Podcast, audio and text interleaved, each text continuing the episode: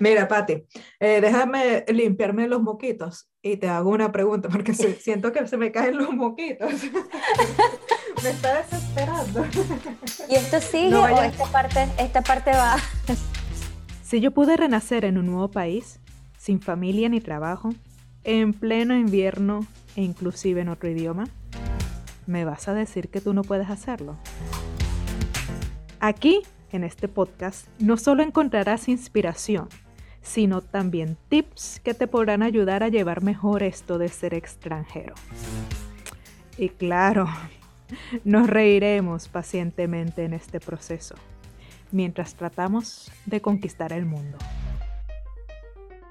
Bienvenidos al cuarto episodio de la cuarta temporada de este podcast llamado Naciendo en Holanda. Como siempre, yo soy la ley y el día de hoy me acompaña Patricia. Bienvenida, Patricia. Eh, voy a hacer una introducción sobre ti y luego tú me dices si le agregamos algo más o le quitamos de lo que dije. Eh, Patricia es venezolana, arquitecto, reside actualmente en Bélgica y le gusta YouTube, le gusta hablar mucho por las historias de Instagram. De hecho, a través de Instagram es que nos conocemos. Ejerce la arquitectura actualmente y ha tenido un largo camino en esto de emigrar. ¿Correcto, Patti? Todo correctísimo. Muy bien. La tienes Muy Ahí tienes todo el perfil. Muy bien, qué bueno. Eh, no sé si quieres agregar algo más que, que esté, me esté perdiendo de ti o que nuestros podcast escuchas puedan, eh, quieran saber de ti. Bueno, hay muchísimas cosas, tengo demasiados intereses, creo que soy bastante ecléctica, tengo un cúmulo y una ensalada eh, de intereses y todo eso lo comparto por las redes sociales como acabas de decir, pero aparte de eso, creo que el perfil está resumido y está perfecto. Exacto, en un, eh, eso, ese minuto de pitch pudiera funcionar así, eh, directo, preciso. Conciso, esa es Patricia, muy bien. Sí, Hablas mucho, en resumen. Fíjate, Pati, en la dinámica de eh, esta temporada, como no sé si sabes, pero yo hago podcast y hace, esta sería la cuarta temporada y es un poco experimental. Para mí esto es también eh, sacar mi creatividad y hacer, a mí me gusta también el show, así que está frente a las cámaras también eh, me gusta. y eh, para esta cuarta temporada está basado en entrevistas. si supieras que eres la cuarta de mis entrevistados y todos han sido arquitectos o sea, oh, que ese, ese, es mi mundo, como puedes ver. ¿eh? Em, he invitado a otros no arquitectos, pero hasta el momento todos han sido arquitectos. Em, la dinámica es, y yo bauticé esta temporada con el nombre de En otro desorden de ideas. Esto va a ser una charla, un desorden de ideas en una hora charlemos como si nos estuviéramos tomando un café en cualquier otro lugar que esté abierto. Allá en Bélgica están las cosas abiertas, las tiendas todavía todo, abiertas. Todo está abierto, normal. Aquí no hay nada abierto. Oh. my God. Así que a lo mejor puedes ver muchos holandeses por allá, neerlandeses. Pero para hacer más dinámica esta conversación, em, yo tengo una cantidad de preguntas preparadas que no las vamos a hacer todas ahorita porque son 180. Oh Pero eh, vamos, son, yo, yo las llamo preguntas rompehielos, es más que todo para ir cambiando de temas. Son preguntas variadas, son preguntas random, eh, que si quieres puedes responder seriamente o puedes responder eh, como tú más prefieras, ¿ya? Em, pero yo dije una pequeña, minísima introducción de quién es Patty. Pero dinos en tus palabras, ¿quién es Patty? Si lo puedo definir en algo corto y conciso, eh, creo que me considero una artista. Con todas las expresiones que un artista puede tener, me gusta cantar, bailar, eh, diseñar los medios audiovisuales para comunicar. Eh, y creo que como artista tengo esa necesidad de expresar a través de todas estas cosas, a través de la arquitectura, pero a través de todo lo demás, lo que pienso, mis reflexiones, mis protestas. Yo hago una protesta pasiva porque realmente no digo completamente lo que pienso porque creo que hoy en día eh, también las redes sociales están bastante vulnerables y sensibles y no están preparadas para escuchar una verdad directa, cantante, cantante y sonante como los holandeses están acostumbrados, por ejemplo, que eso sí es sabido observar. En Bélgica no, en Bélgica son un poco más como Latinoamérica, eh, más educados para decir las cosas, pero entonces no te dicen las cosas de frente. Entonces creo que yo en, en cuanto a todo mi legado migratorio, estuve también cinco años viviendo en Colombia. Patricia es el resultado de, de una persona que creció en Venezuela con raíces colombianas, con una mentalidad que siempre fue europea sin saberlo. Yo no sabía que yo pensaba en muchas cosas como los europeos y no se me ha hecho tan difícil adaptarme a la cotidianidad como de repente a la parte laboral. A la parte laboral sí, porque tenemos una manera de trabajar completamente diferente a la de ellos, pero como que me suena lo que hacen, como que tiene sentido, tiene lógica y, y me gusta. Y por primera vez en mi vida siento que podría quedarme en un país finalmente, después de dar tantas vueltas. ¿Cuánto tiempo tienes viviendo en Bélgica, Patti? Ahorita en febrero van a ser cinco años. Cinco años. ¿Te parece mucho o poquito? Uy, uh, ¿cómo lo sientes? Se me, ha hecho, se me ha hecho largo, se me ha hecho largo porque he tenido metas por cumplir que, que como que no termino de alcanzar y, y las rasguño y me he desesperado un poco porque las cosas no han ido tan rápido como yo estaba acostumbrada en, en mi experiencia venezolana y, y colombiana. Las cosas fueron un poco más rápido allá que aquí. Aquí es un poco más lento todo, pero es más seguro, es más estable. Entonces, pasar ese switch me ha costado un poco. Sin embargo, pues sí, o sea, cinco años. Porque, bueno. Para quien no lo sepa, eh, Patty vivió en Colombia, emigró primero a Colombia y desde Colombia emigró, emigró luego a Bélgica, que es el país donde estás actualmente. ¿cierto? Exacto, tengo dos experiencias migratorias, sí, completamente cierto. Exacto. Eh, y, pero no viviste mucho tiempo en Colombia, ¿o sí? Cinco años también. Cinco años. mis padres son colombianos, los dos. Mi mamá eh, es criada en Venezuela de raíces santanderianas y mi papá es eh, caleño, de Cali. Él estudió en Cali y se fue a Venezuela. Y allá en Venezuela se conocieron se casaron, tuvieron hijos y nosotros crecimos, pero en casa comíamos cosas colombianas y, la mentalidad y todo era muy colombiano. Cuando yo voy a Colombia, yo voy con una expectativa inmensa de que voy a encontrar mis raíces y fue en cierta forma cierto porque muchas cosas fueron familiares, pero me caí al piso de boca, porque es una, expresión que no puedo tener otra, me caí al piso de boca cuando fracasé en mi proceso migratorio. Y, me y fracasé, y digo así, porque no llegué a las metas que quería, sencillamente porque no estaba abierta a ellas, porque tenía esa comparación de, bueno, nosotros lo hacemos así y ay, en mi tierra lo hacemos así y yo estoy acostumbrada a esto que es así y así, y ese a, aferrarme sin saberlo a, a quién yo era, a cómo yo pensaba, a cómo nosotros hacemos las cosas y estar todo el tiempo diciéndolo, creo a mi alrededor un rechazo increíble y obviamente yo misma generé ese empujón y yo siento que Colombia me hizo así. Yo amo Colombia, yo soy colombiana, mi nacionalidad, todo, mi sangre, mis ancestros y tengo muy buenos amigos colombianos, pero por yo misma no estar abierta a que adaptarse es adoptar las costumbres, no criticar y muchas otras cosas que luego aprendí, me hizo así. Pati, y cuando tú habías ido antes de, del momento en que emigraste a Colombia, ¿habías ido, habías ido antes para allá? Nunca. Nunca, nunca, porque cuando mi papá... ¿A qué, ¿a qué edad emigraste a Colombia?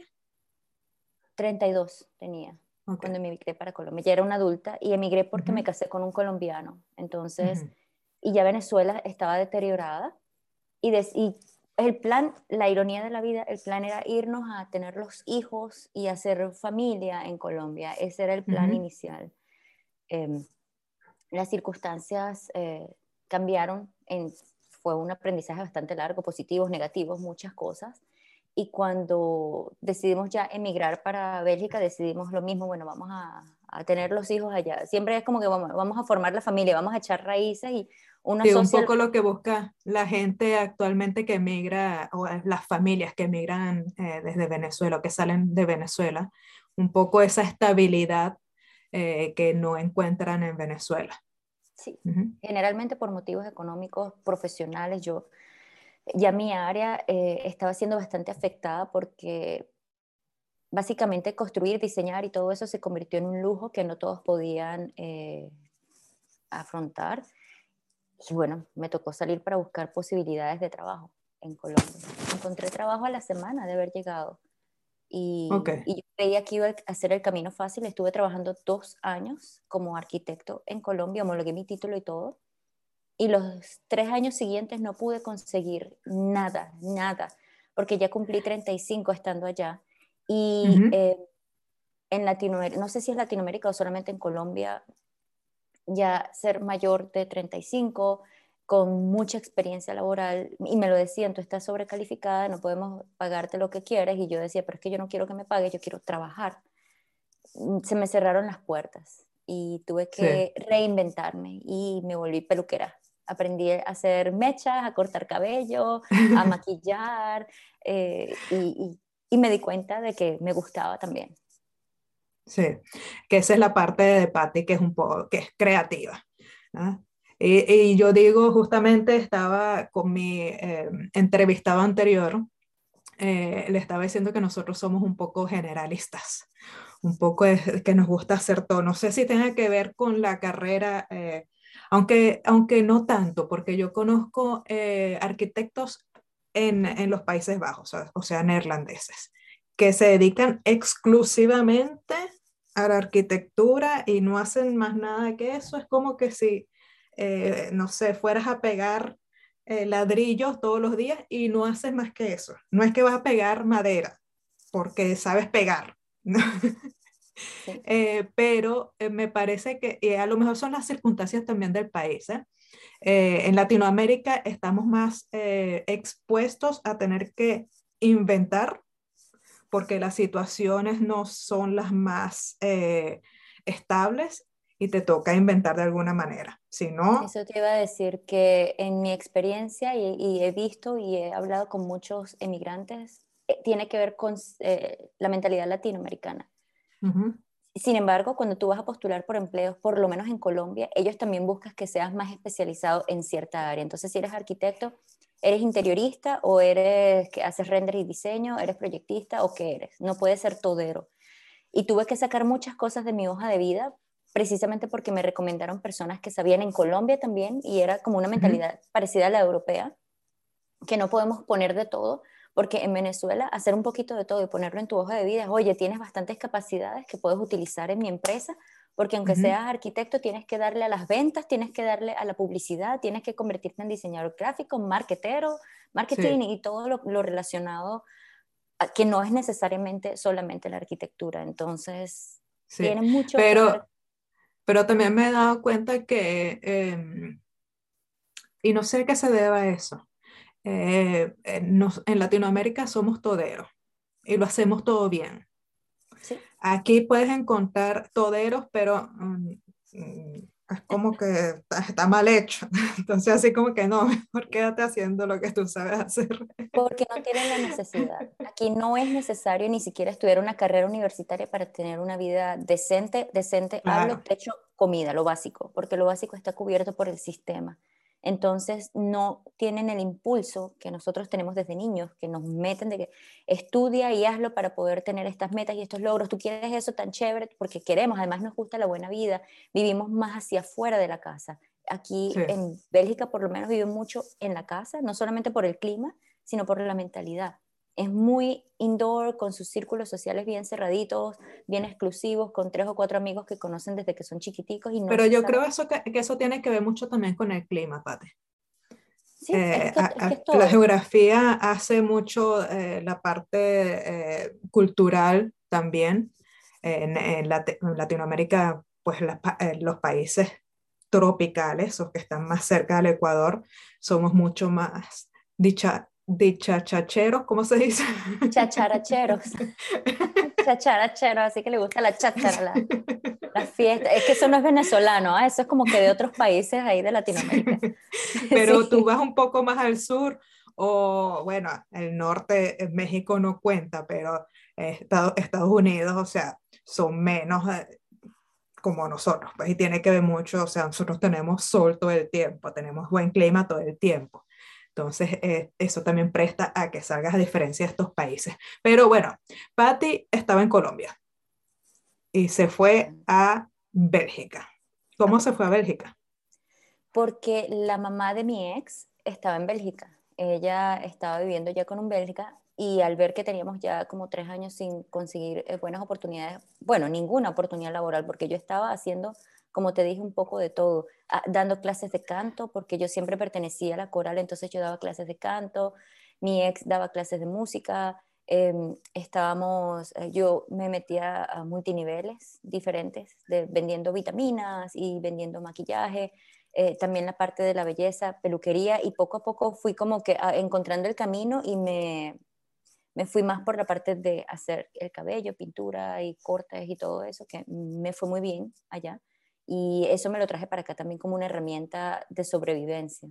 Entonces la mamá nos dijo, eh, bueno, si quieren los ayudamos, por lo menos aquí tienen techo y comida y de repente pueden conseguir oportunidades porque aquí el que quiere trabajar y viene con disposición a trabajar puede sobrevivir bien y hacer vida. Vénganse y vemos a ver y si no les va bien se devuelven y ya. Y eso fue lo que hicimos. Lo que no contaba con su astucia, la que no contaba con la astucia, era de que mi ex, eh, pues esto era para mí mi segunda migración. Para él era prácticamente la primera porque cuando él fue a vivir para Venezuela, llegó a mi casa, bajo mi techo, todo estaba bien seguro, estable. Eh, representó mucho estrés la parte laboral porque igual no salió tan rápido como esperábamos y pues él dijo que ya no me amaba más y la relación se rompió, se enfrió. No fue que yo le monté cachos o él me montó cachos, ni nos maltratábamos, ni nada. Solamente que ya, se enfrió. Éramos dos hermanos viviendo juntos y, y él no sabía qué quería, estaba todo confundido, que no me amaba. Y bueno, yo compro mi boleto de avión para devolverme a lo conocido, a Colombia, sin plan, destrozada, destruida emocionalmente y pierdo el avión. Esa es la historia de Patricia, la que se queda en Bélgica porque perdió el avión. Y así fue que Patricia le tocó quedarse en Bélgica. Y mientras estaba trabajando para poder reunir el dinero para volver a tomar otro avión, porque yo lo que tenía era 500 euros en el bolsillo, mis dos maletas y el tiquete que había comprado en oferta. Y, cuando eso fue después de cuánto tiempo que estabas aquí? ¿En Bélgica? Menos de un año, menos de un año, ni siquiera el año. O sea, llegué en febrero y eso fue en diciembre de 2017. Eh, cuando pues sí, claro, tú es muy pronto para decir fracasé migratoriamente, pero pues mi circunstancia personal cambió.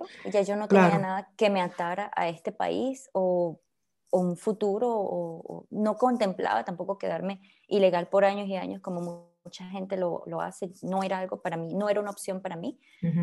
Eh, me tuve que quedar de esa manera en contra de mi voluntad, por decirlo, o sea, como que no tuve muchas opciones y, y me pasó pero no se lo deseo a nadie porque la zozobra, la ansiedad y que tú trabajas y que nada puede ser tuyo, no puedes tener una línea telefónica, tu nombre, nada, si no tienes documentación aquí. Entonces, todo eso me generó mucho estrés. Yo estaba también eh, bajo mucho estrés y tampoco fue mi mejor versión. Yo no voy a echarte toda la culpa a, mi ex, o sea, eso es mutuo. Cuando las relaciones se acaban es por dos, no funcionó. Sí. Entonces, eh, sin planes me quedo y me quedo trabajando como peluquera y reuniendo dinero y en eso conozco a un belga y pues la relación se dio. No fue fácil al inicio, pero se dio muy bien y, y ya tenemos cuatro años juntos. ¿Nunca te imaginaste que ibas a estar en una relación amorosa con un belga? No, es que ni siquiera Bélgica estaba en mi lista de deseos migratorios. Yo, yo tenía el sueño americano en algún momento de mi vida y luego el sueño de Nueva Zelanda y Australia o Canadá, cualquier país que hable inglés, porque Primero no sabía que era tan difícil con la cuestión de los idiomas al inicio, pero ahora te lo diría, o sea, emigra a un lugar donde sepas el idioma, porque el idioma, si no lo atacas desde el principio, desde el inicio, desde antes de venir, por lo menos con lo básico, va a representar una barrera cultural y laboral bastante fuerte. Es un reto. Sí. Sobre todo, eh, yo creo que el idioma es un problema cuando no lo manejas, cuando tu círculo o no tienes un círculo que eh, se comunique de la misma manera que tú. Porque eh, eso aquí en, en, los Países Bajos es un problema y creo que en Bélgica también lo es. Eh, todas, todas estas poblaciones o, grupos de gente que viene, eh, emigra a, a estos países y llegan a grupos donde hablan su mismo idioma, donde hacen su misma cultura, donde tienen su misma gente. O sea, ¿qué necesidad tienes de aprender el idioma del país donde estás llegando cuando todo tu eh, alrededor, estoy pensando en neerlandés, omgeven, eh, es en tu cultura, en tu idioma. Eh, pero para el que no está en eso, no tienes nada. O sea, no, no, no, hay manera, y es tan frustrante también, me imagino que habrás pasado por eso, em, querer expresar, no decirlo, simplemente expresarlo, eh, cualquier emoción que tengas y que no le llegue a nadie de la manera en que lo, lo quieres expresar, porque simplemente no solamente no hablas el idioma, sino no sabes cómo comunicarte. ¿no? Y además ahorita mismo me pasa que aunque conozca un poco más el idioma y habla ahí chapucero el neerlandés, es tan limitado el vocabulario para expresar emociones. Por ejemplo, para decir te amo o te quiero, me gustas eh, y me atraes y todo eso. Nosotros en español tenemos como 10 palabras o más acompañadas de esas oraciones súper rimbombantes y de ese vocabulario tan rico. Y en neerlandés es no, o sea, como ik hou van jou es como no sé, me intereso acerca de ti o me importas, me importas muchísimo. Como que, ajá, pero no, yo siento más profundo que eso. Eso es como muy sencillo, se lo puede decir a cualquiera. Un nivel más allá. Que no entiende, que necesito separar y expresar cuánto te amo. Pero, pero sabes que, eh, tú, ¿cuánto tiempo, tú tienes cinco años en, Bélgica, pero ¿cuánto tiempo tienes eh, en contacto con el idioma? Tres. Tres años. Que el idioma, para el que no lo sepa, el, el podcast escucha que no lo sepa, en Bélgica se habla neerlandés. Tiene también un flamenco o flamin, flamenco. pero flamenco. Pero flamenco es neerlandés con, eh, con algunas palabras mezcladas. Es como decir que hablemos cumanés o caraqueño. O sea, eso no es un idioma y no está en ninguna parte. Y fue uno de los problemas cuando yo me mudé para acá porque yo decía, pero tengo que buscar cursos de holandés o de neerlandés. No, tienes que buscar cursos de flamenco, porque aquí se habla de flamenco. Y yo buscando cursos de flamenco, y me salían los flamencos, los bailes. ¿Dónde Carrizo por eso, flamenco? Por eso le, le, explicaba a los podcast escuchas que se habla neerlandés, pero allá le llaman flamenco, porque es, es, es una cosa para ellos importante. Eh, para los belgas. Entonces, bueno, hay que, hay que apoyarlos. Pero, ¿cuánto tiempo tienes con el idioma? Apoyarlo. La, la, isla que apoya a todo el mundo. Vamos a respetar. Sí, ellos que sean felices con su flamenco. Ah, sí, el flamenco. No, y por regiones hablan dialectos diferentes. creo que también es lo mismo allá en, en los Países Bajos.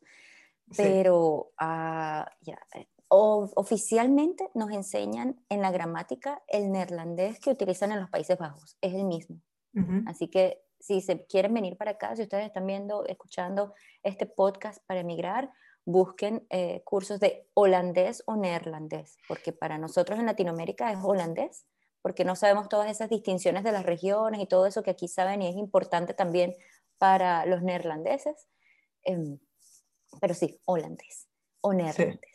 ¿Y cuánto tiempo tienes en contacto con el neerlandés? Tres años, porque fue a raíz de empezar a trabajar en mi carrera que pude tener más contacto, que me estaban hablando y todo, porque mi novio al inicio, todo casi el primer año de relación, estuvimos fue hablando por inglés eh, y, y, él no es paciente para enseñarme, neerlandés es un idioma bastante complicado y por motivos de practicidad, porque la relación también estaba bien nueva, no, nuestro idioma común fue inglés. Entonces, es muy difícil luego que tú empieces una relación en un idioma, como que pasarte a, otro porque se escucha y se siente bastante extraño. Ahora estamos hablando más neerlandés, pero se siente extraño. Cuando queremos realmente expresarnos en inglés. Más que, más que pasarte a un idioma es, eh, y es y es lo que te, te quería preguntar, es la manera en cómo comunicamos las cosas. Cuando aprendes a comunicar las cosas que quieres, tus emociones y todo eso, en un idioma, sea el que sea el, que hablamos eh, los dos, o que habla uno y el otro sí, o que ninguno de los dos eh, es nativo, eh, encuentras una manera de expresarlo. Y pasar a otro idioma en donde no sabes cómo es, cómo expresar eso, es difícil. Y es lo que te quería preguntar. ¿Sientes que Patricia es, tiene otra personalidad cuando habla neerlandés? Sí, soy muy tímida y callada no vas a encontrar eso de que a Patricia me gusta hablar. La única manera de quedarme callada. Pero ¿crees que sea eso porque todavía sientes que no es, no, no es tu idioma, no, es, no eres muy buena en el idioma? ¿O crees que después cuando ya aprendas serás de nuevo esa Patricia habladora? Creo que voy a ser diferente porque ya mismo, así sea en inglés, me comporto diferente en mi lugar de trabajo, por ejemplo, porque la mentalidad del belga es diferente. Tú no puedes a ellos abordarlos eh, como lo haces con un latinoamericano, como lo haces en español, porque se sienten intimidados. Además se sienten de que esa felicidad constante, porque me pasó el primer año en mi o primer empleo, em, o estar feliz, o estar cantando, o estar haciendo cosas, al principio piensan que lo estás haciendo falsamente, que para, para agradarles, para, para ganar puntos. Y una vez un, colega me dijo anécdotas del idioma, pero porque tú todo el tiempo te estás riendo, o sea, como que no es normal. Le pasa, ella está en droga, porque él no me dijo que está en droga, pero me dijo, sí, pero ¿por qué estás tan feliz todo el tiempo? O sea, ¿cuál es el motivo para estar cantando y riéndote? Es como que les molesta que tú estés haciendo ruido, porque son gente muy tranquila, muy callada, muy metida en sus computadores en el momento de trabajar. Y si tú estás por alguna razón cantando, haciendo bulla, haciendo ruiditos o, o, sencillamente llegas y estás pensando, no sé, en el chiste del podcast de ley, ellos no entienden ni saben manejarlo. Entonces, por respeto, precisamente parte del proceso de yo adaptarme a ellos y que no sean ellos adaptándose a mí, bueno, tú te la calas porque yo soy latina y los latinos somos así. Eh, yo he cambiado un poco mi personalidad, me he apaciguado y, me doy cuenta después de que ya he cambiado, como que, ah, pero yo era así, ahora soy un poquito más calmada, trato de ser más prudente para abordar las nuevas amistades, no se hacen tan rápido, pero puedo decir que después de tres años trabajando, las primeras salidas a comer con mis ex colegas son ahora que ya no trabajo allá, o sea, así te explico la mentalidad de ellos. ¿Sabes cómo es la edición, la magia de la edición? Bueno, Pati, dame una pregunta una pregunta. No, yo te doy la pregunta, tú me das un número del 1 al 180, preferiblemente que no se repita, así que si le ha tocado a otro invitado, la cambiamos. Ok, ¿ya? Perfecto, perfecto. 15. Eh, 15. A ver, a ver. Mm, ya. No, no, esta no. ¿Cuál es el app que más utilizas en el móvil? Google Maps. Google Maps, ¿por qué?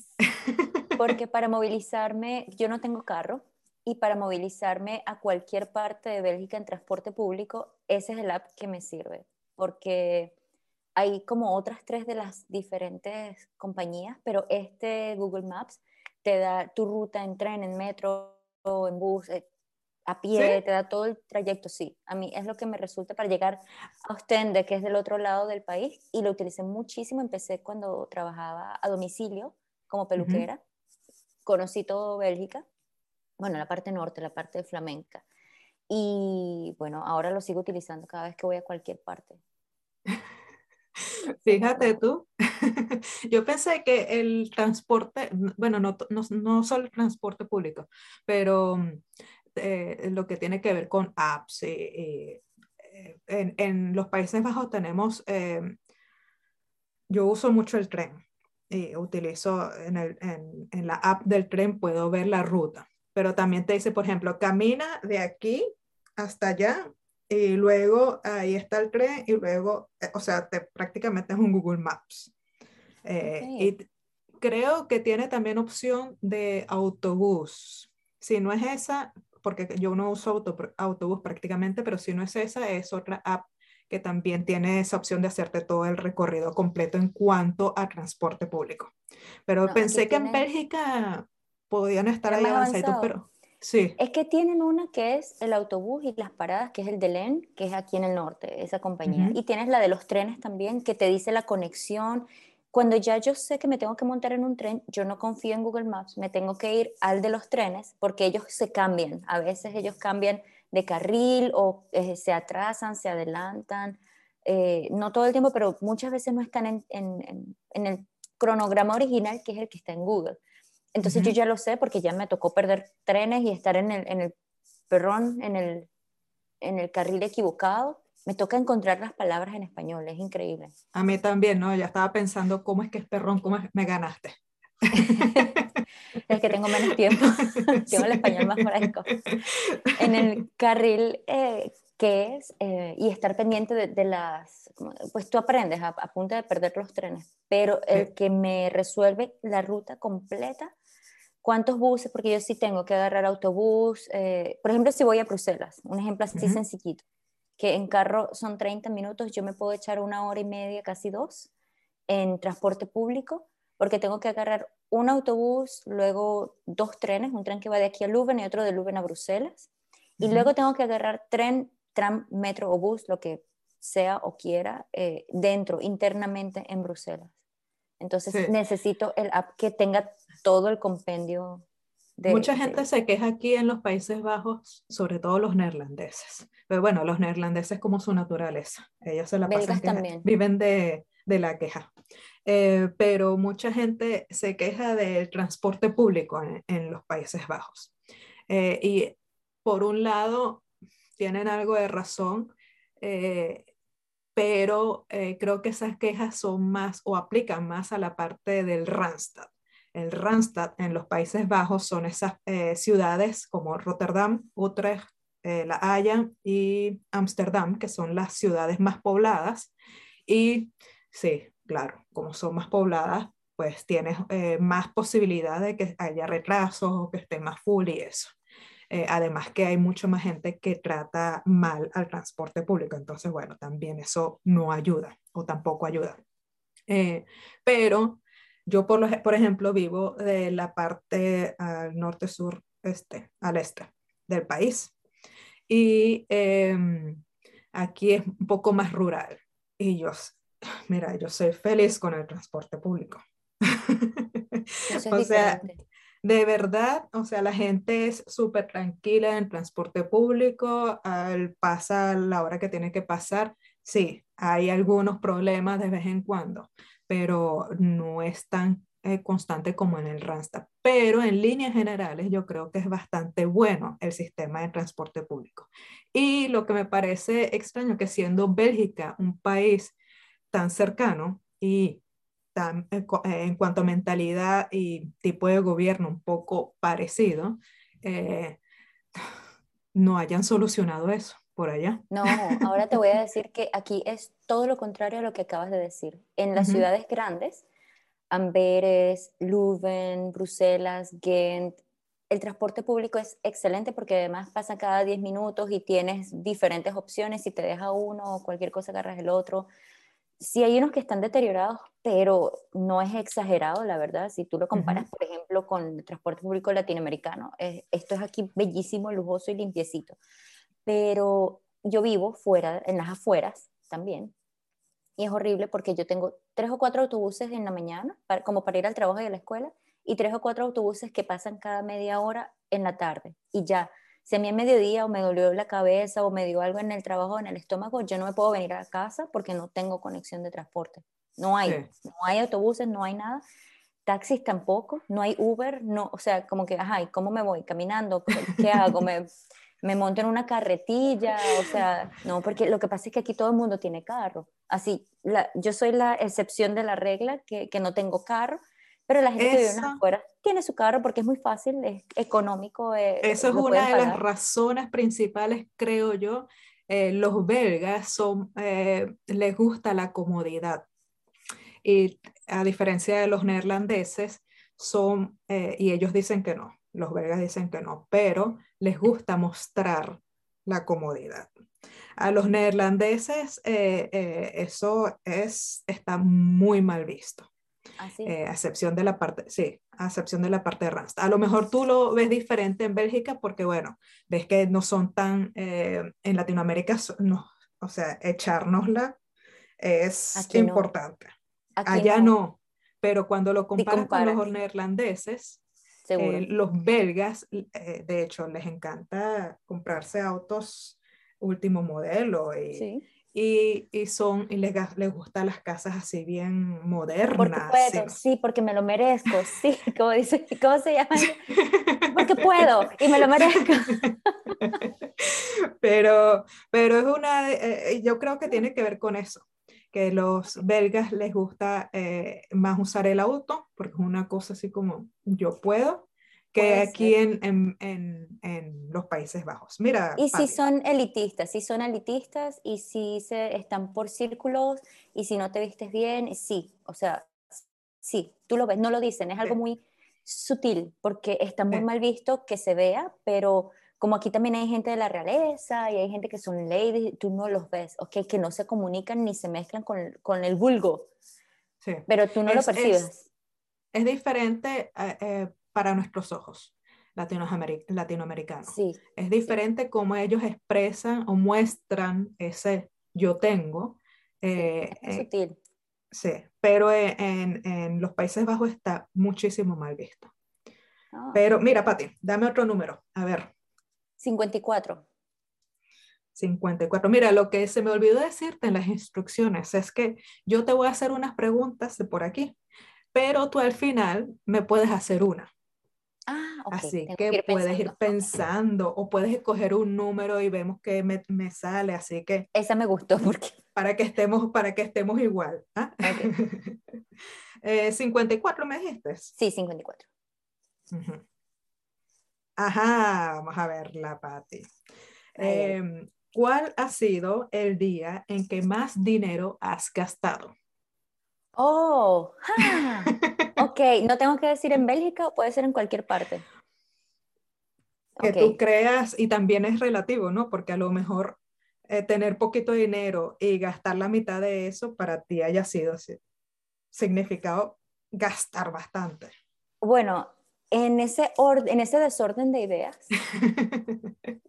el primer regalo de cumpleaños que le di a Jim, yo fui trabajé, corté cabello eh, y hice un secado, algo así, gané como 50 euros y me gasté 35 en, en el regalo, que es nada para personas, pero era todo lo que yo tenía en ese momento. Entonces, porque yo desconté de allí transporte y todo, y literalmente estaba esperando al día siguiente para ir a hacer otro, otro trabajo y poder, porque yo sí sé, o sea, yo he estado aquí y aquí y yo sé lo que es tener mucho dinero en la cuenta bancaria y estar cómodo, pero también sé lo que es vivir al día a día y no tener un techo propio, no tener comida y estar con ropa prestada y regalada.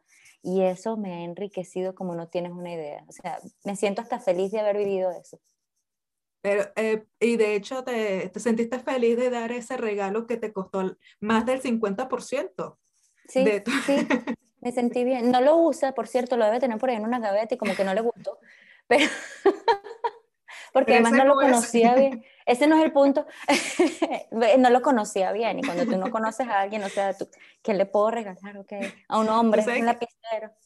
Yo le regalé al marido mío un perfume. También, y no le gustó. El perfume está completito. Yo creo que ya tiene como 10 años en él. Pobrecitos, y ellos como que, ¡ay! es tan bonito.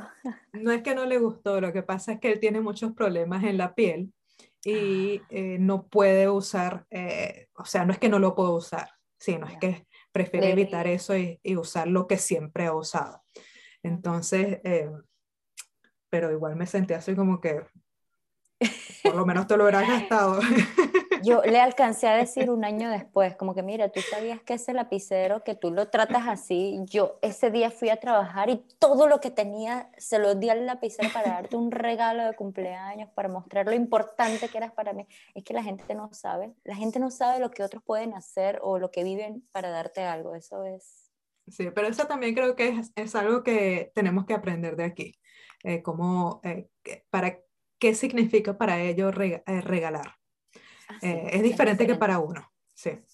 sí. Iris, es, diferente, perdón. Iris. Sí. a ver, a ver. Mira, Pati, cuéntame qué estás haciendo hoy en día en, en cuanto a tu profesión. Ay, bueno, Necesitamos otra hora más. Algo así. Estoy solicitando empleo, estoy en búsqueda de empleo. Eso es, estoy buscando la buena oportunidad laboral y estoy de momento en un empleo temporal, que no, es, no es así súper eh, high, high o, ¿cómo se llama? Desafiante, pero está bien, está dentro del área laboral, estoy dibujando, por lo menos. Porque tú trabajaste por cuánto tiempo en una oficina de arquitectura? Tres años estuve en la oficina de arquitectura. Y empecé desde cero hasta ya al final del camino a estar inspeccionando obras, diseñando proyectos completos con sus instalaciones, que aquí es completamente diferente. Es como que haber ido a, una universidad que te enseñaran y me estaban pagando por ello. Así que agradecida infinitamente por la paciencia y, y lo bien que me trataron, porque con mucho respeto todo el tiempo, siempre dispuestos a, enseñarme con mucha paciencia también.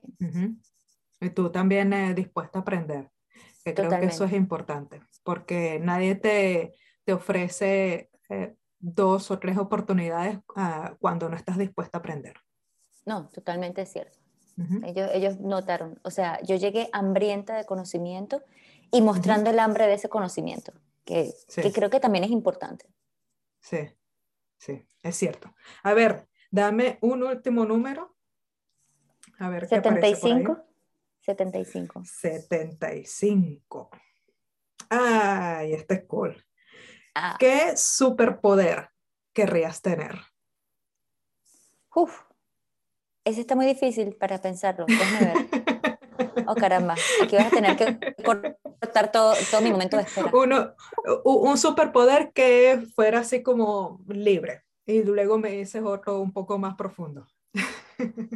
Ah, bueno. ¿Te gustaría el primero? Sí, eso te iba a decir, quiero volar. claro que sí. O, mejor, teletransportarme. Ese sí. Teletransportarme, como que estoy un momento aquí y de repente desaparezco cuando quiero desaparecer y aparezco cuando quiero aparecer. ¿Y en qué lo usarías? Si tuvieras ese superpoder. En motivos egoístas y otros altruistas, la verdad. Podría tener motivos muy egoístas para mis propios beneficios, honestamente. Eh, y otros altruistas, como aparecer eh, de sorpresa donde mis familiares y darles esa sorpresa navideña sin necesidad de montarme en un avión y hacer todas las escalas y todo lo que significa ir ahora para Venezuela. Sí, ese es uno de mis, de mis deseos que en algún momento exista la teletransportación y evitarnos tantas horas de vuelo y de maltrato en esos aviones. Eh, sí, para muchos es maltrato, para otros es un sueño, pero bueno. Sí, sí, tengo amigos que, bueno, un amigo que dice que le encanta volar y yo. Eso porque no ha volado tantas horas en un avión, después tienes que hacer escala y después tienes que esperar la maleta y después Porque tú eh, desde que llegaste a Bélgica no has vuelto a Venezuela, ¿correcto? No, de hecho desde antes de venirme, yo tengo siete años que no voy para Venezuela. Siete años sin ver a mi familia, sin abrazarlos, nada. Pura comunicación a través de, de, los, de las redes sociales. Sí. ¿Te gustaría volver? A visitarlos de vacaciones, sí. Sí, claro, ver a mi familia. Pero no a volver a, a vivir en Venezuela. No, no, no me veo. Yo no puedo decir de esta agua no beberé porque mi vida ha cambiado tanto que ya yo no sé. O sea, pero hoy Patricia, la de hoy, no quiere ir a vivir a Venezuela, ni a Colombia, ni a ningún país de Latinoamérica. Me parece muy bien. ¿Y si emigraras de nuevo, a dónde irías? A Nueva Zelanda. Mm, interesante. Y esa es una respuesta fácil. Si ves que es así directa, concisa y... porque ya lo he pensado, por supuesto. Siendo que nunca he estado en Nueva Zelanda. Nunca he estado en Nueva Zelanda. Pero pregúntame la isla norte, la isla sur, cómo se migra todo. Ese fue mi inicio para YouTube, porque yo empecé a ver muchos videos para emigrar a Australia y Nueva Zelanda y me di cuenta del vacío que había de información para ir a Colombia y luego para venir a Bélgica porque estaba buscando esos videos y empecé yo a comentar y a compartir mi experiencia migratoria. Ese fue el inicio de todo. Y yo, por supuesto, tragué videos de Nueva Zelanda como no te has imaginado, de canales y canales y canales. Sí, porque para el que no lo sepa, a lo mejor lo dije al principio, pero Patty tiene un canal de YouTube y se los voy a dejar todos los links por el, eh, por mi página web en donde estará este video, esta entrevista. Ah, bueno, Patti, ya estamos pronto, nos quedan como 15 minutitos. Ok. Eh, te dejo que me hagas la una pregunta. La pregunta para ti, vamos a escoger un número 110. El 110. 110. Ay, ay. A ver, ¿Cuál ha sido tu peor borrachera? Ah, caramba, menos mal que no tengo que responder, amiga. Paso. Siguiente pregunta. Paso. Vamos a cortar. Sí, ay, chicas. Mi mamá espero que no vea este video. No porque no se haya esperado eso de mí, pero sino porque debe decir, ay, esta hija mía. Tú sabes que yo soy la oveja negra de la familia. Ah, yo también, así que somos yo dos. Fui la del desastre. Así que yo, bueno, no no hice todo lo que quise que se ve. Al final, sí, sí, yo tengo mi parte así eh, menos seria, digamos. no, no wild, pero menos seria. Ok, ok, ok. y, y, disfruté de mi, de mi juventud. Ahora disfruto de mi otra juventud, pero en otro, en otra etapa. Pero a ah, ver, qué borrachera. Em, creo que una, y, estaba mi hermana, eh, así que ella siempre me lo dice, ah, me haces pasar vergüenza. Ay, hay un testigo, ok. Y como buena borrachera uno no se acuerda de todo. Lo que sí me acuerdo es que íbamos en un, eh, íbamos con unos chicos en un carro creo que era un carro super fancy, de estos que son bajos, sabes, medio deportivos. Em, y yo tuve que abrir la puerta porque ya no aguantaba más y tuve que vomitar. Ay, ¿y no se quedó el regalito en el carro? No lo sé, no recuerdo, así que si la persona de ese carro está viendo esto ahorita, Mándeme la, la cuenta de la lavada. no lo siento porque lo viví. Porque él, solito me invitó. Así Ah, bueno, si saben cómo soy, ¿para qué me invitan? Ah. Exactamente. así ah, que creo que esa fue una de mis peores borracheras. Pero ya después de, em, no sé si se debe a los años o ya uno como que pasa esas etapas, pero hoy en día borrachera ya no. No, no. Lo percibes también ah. diferente, o sea, como que para qué. Sí, pero también creo que tiene que ver con, eh, te das cuenta que en mi caso, por ejemplo, me cae bastante pesado, sobre todo al día siguiente estoy en coma y lo peor creo que es que no puedo comer. Entonces no hay una manera en que me entre energía para poder terminar de pasar la borrachera. Ah. Eh, entonces creo que eso es peor y trato de evitarlo. Claro, porque Pero bueno, puedes recuperar. Sí, o me cuesta recuperarme.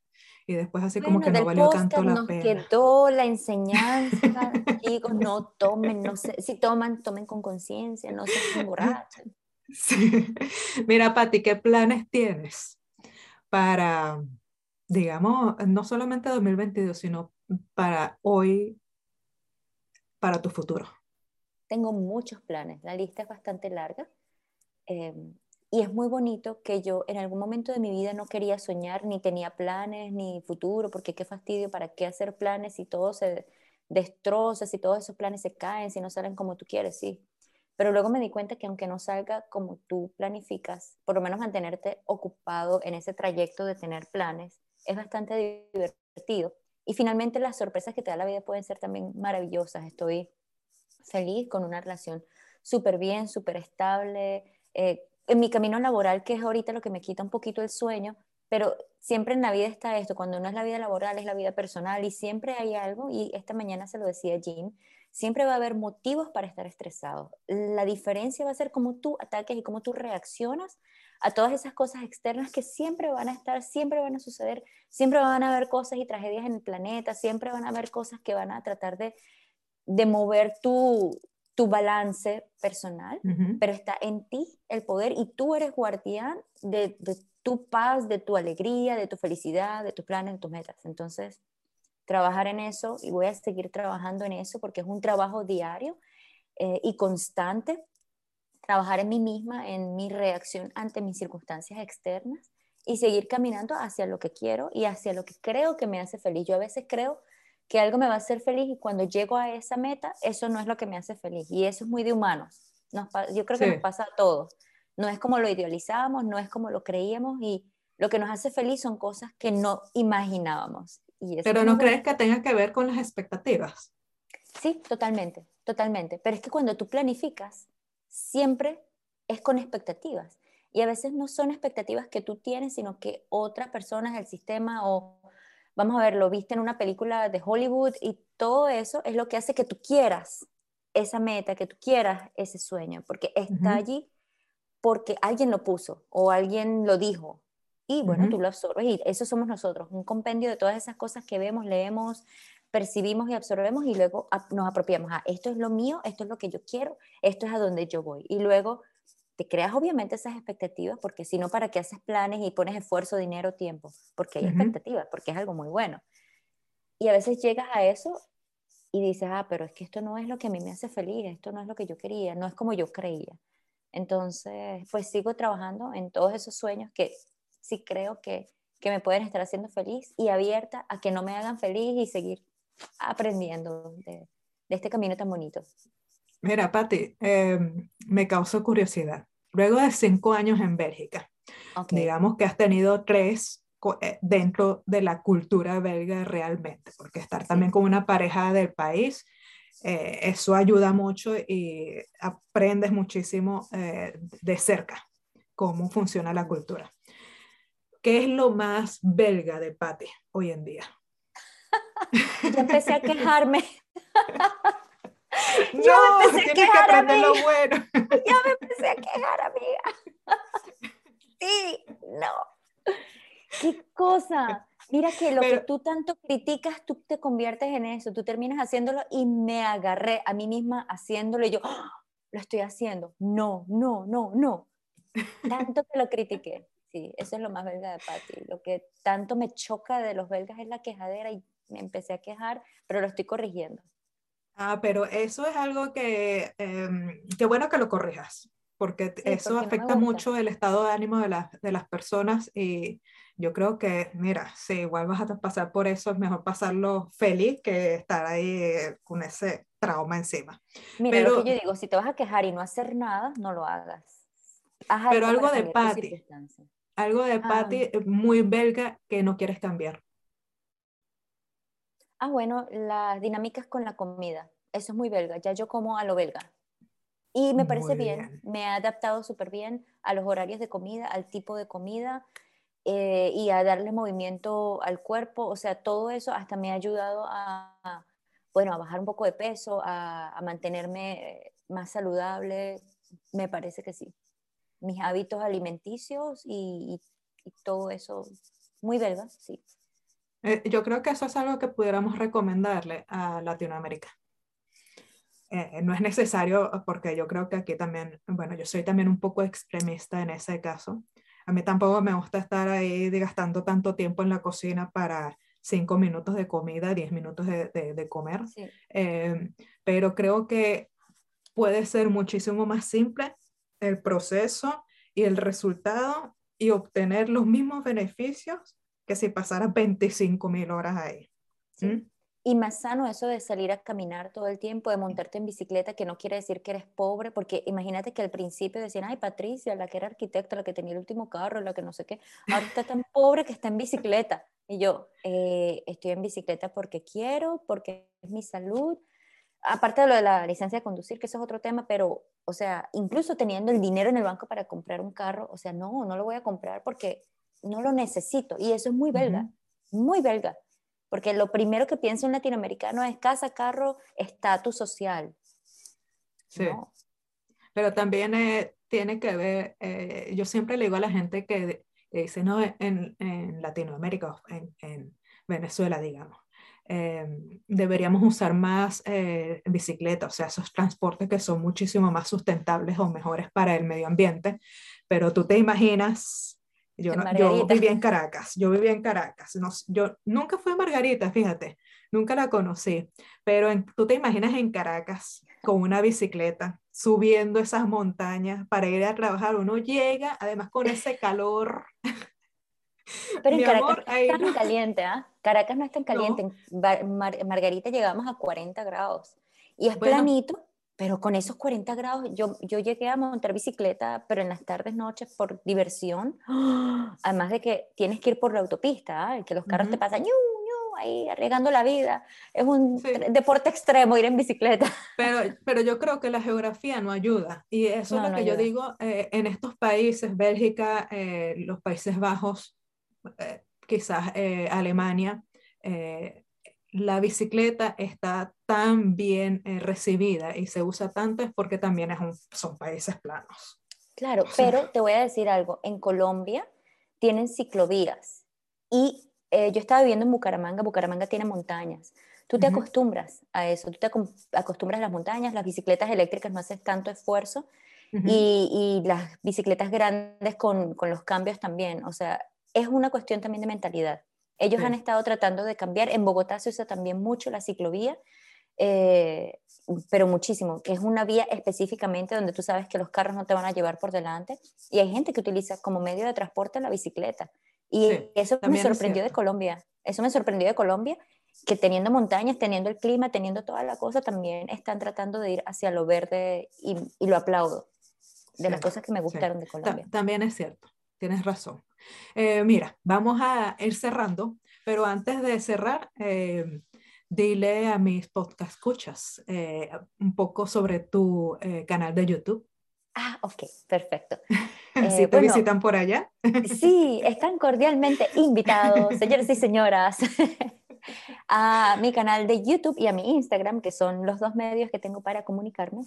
Em, en mi canal de YouTube hablo acerca de temas migratorios, todo mi camino migratorio, desde el de Colombia también está allí, Venezuela, pero últimamente he estado haciendo videos un poquito más documentales, es como pequeños documentales acerca de Bélgica eh, y Europa, mis viajes y, sitios donde ir a comer, esos sitios que no son tan turísticos, que no van a ser lo primero que vas a encontrar en Google, son los lugares escondidos de Bélgica, eso los trato de postear de una manera bonita, de una manera elegante en inglés con subtítulos en español por ahora para que no solamente los latinoamericanos entiendan, sino los belgas también puedan entender eh, de sus propios lugares. Puedes, puedes creer que mi novio no conocía un montón de los sitios que hemos ido a visitar para hacer videos, está haciendo turismo en su propia tierra y los esposos de mis amigas latinas ven los videos, ah, pero ese lugar tan bonito, vamos para allá. Entonces, es como una doble intención. Una es para salir de nuestra zona de comodidad, ahora que no podemos viajar tanto y tan seguido, sal a la esquina de tu casa, sal alrededor y descubre todos esos lugares escondidos que, le pasas por el carro, le pasas así por encima todo el tiempo y si vas caminando o si vas en bicicleta, los puedes ver y te vas a sorprender gratamente. Y el otro es para la gente que está viviendo en Latinoamérica que está curiosa acerca de la, de la cultura latinoamericana. Y en de la cultura belga. De la cultura belga, y, sí. y en mi Instagram está todo eso en tiempo real y mis reflexiones de vida, todo mi aprendizaje, todo eso de que, bueno, sí, estamos remodelando, esta mañana estamos remodelando el cuarto, yo pienso que mi vida también ha sido remodelada y bla, bla, bla, y me pongo filosófica a, hablar. Y como se borra en 24 horas, no pasa nada, el que lo vio, lo vio, el que no lo quiso ver, no lo vio, y sigo yo con mi otro contenido un, poco más eh, resumido. Bienvenido siempre. Eh, Just Patty es el canal de YouTube y Just Patty Orozco es el de Instagram. Y el nombre lo cambié porque para poder decir Patricia la arquitecta, Patricia la, la cantante, la artista, la peluquera, Just Patty. Es como ya, Todas esas, simplemente Patty. Simplemente. Así es.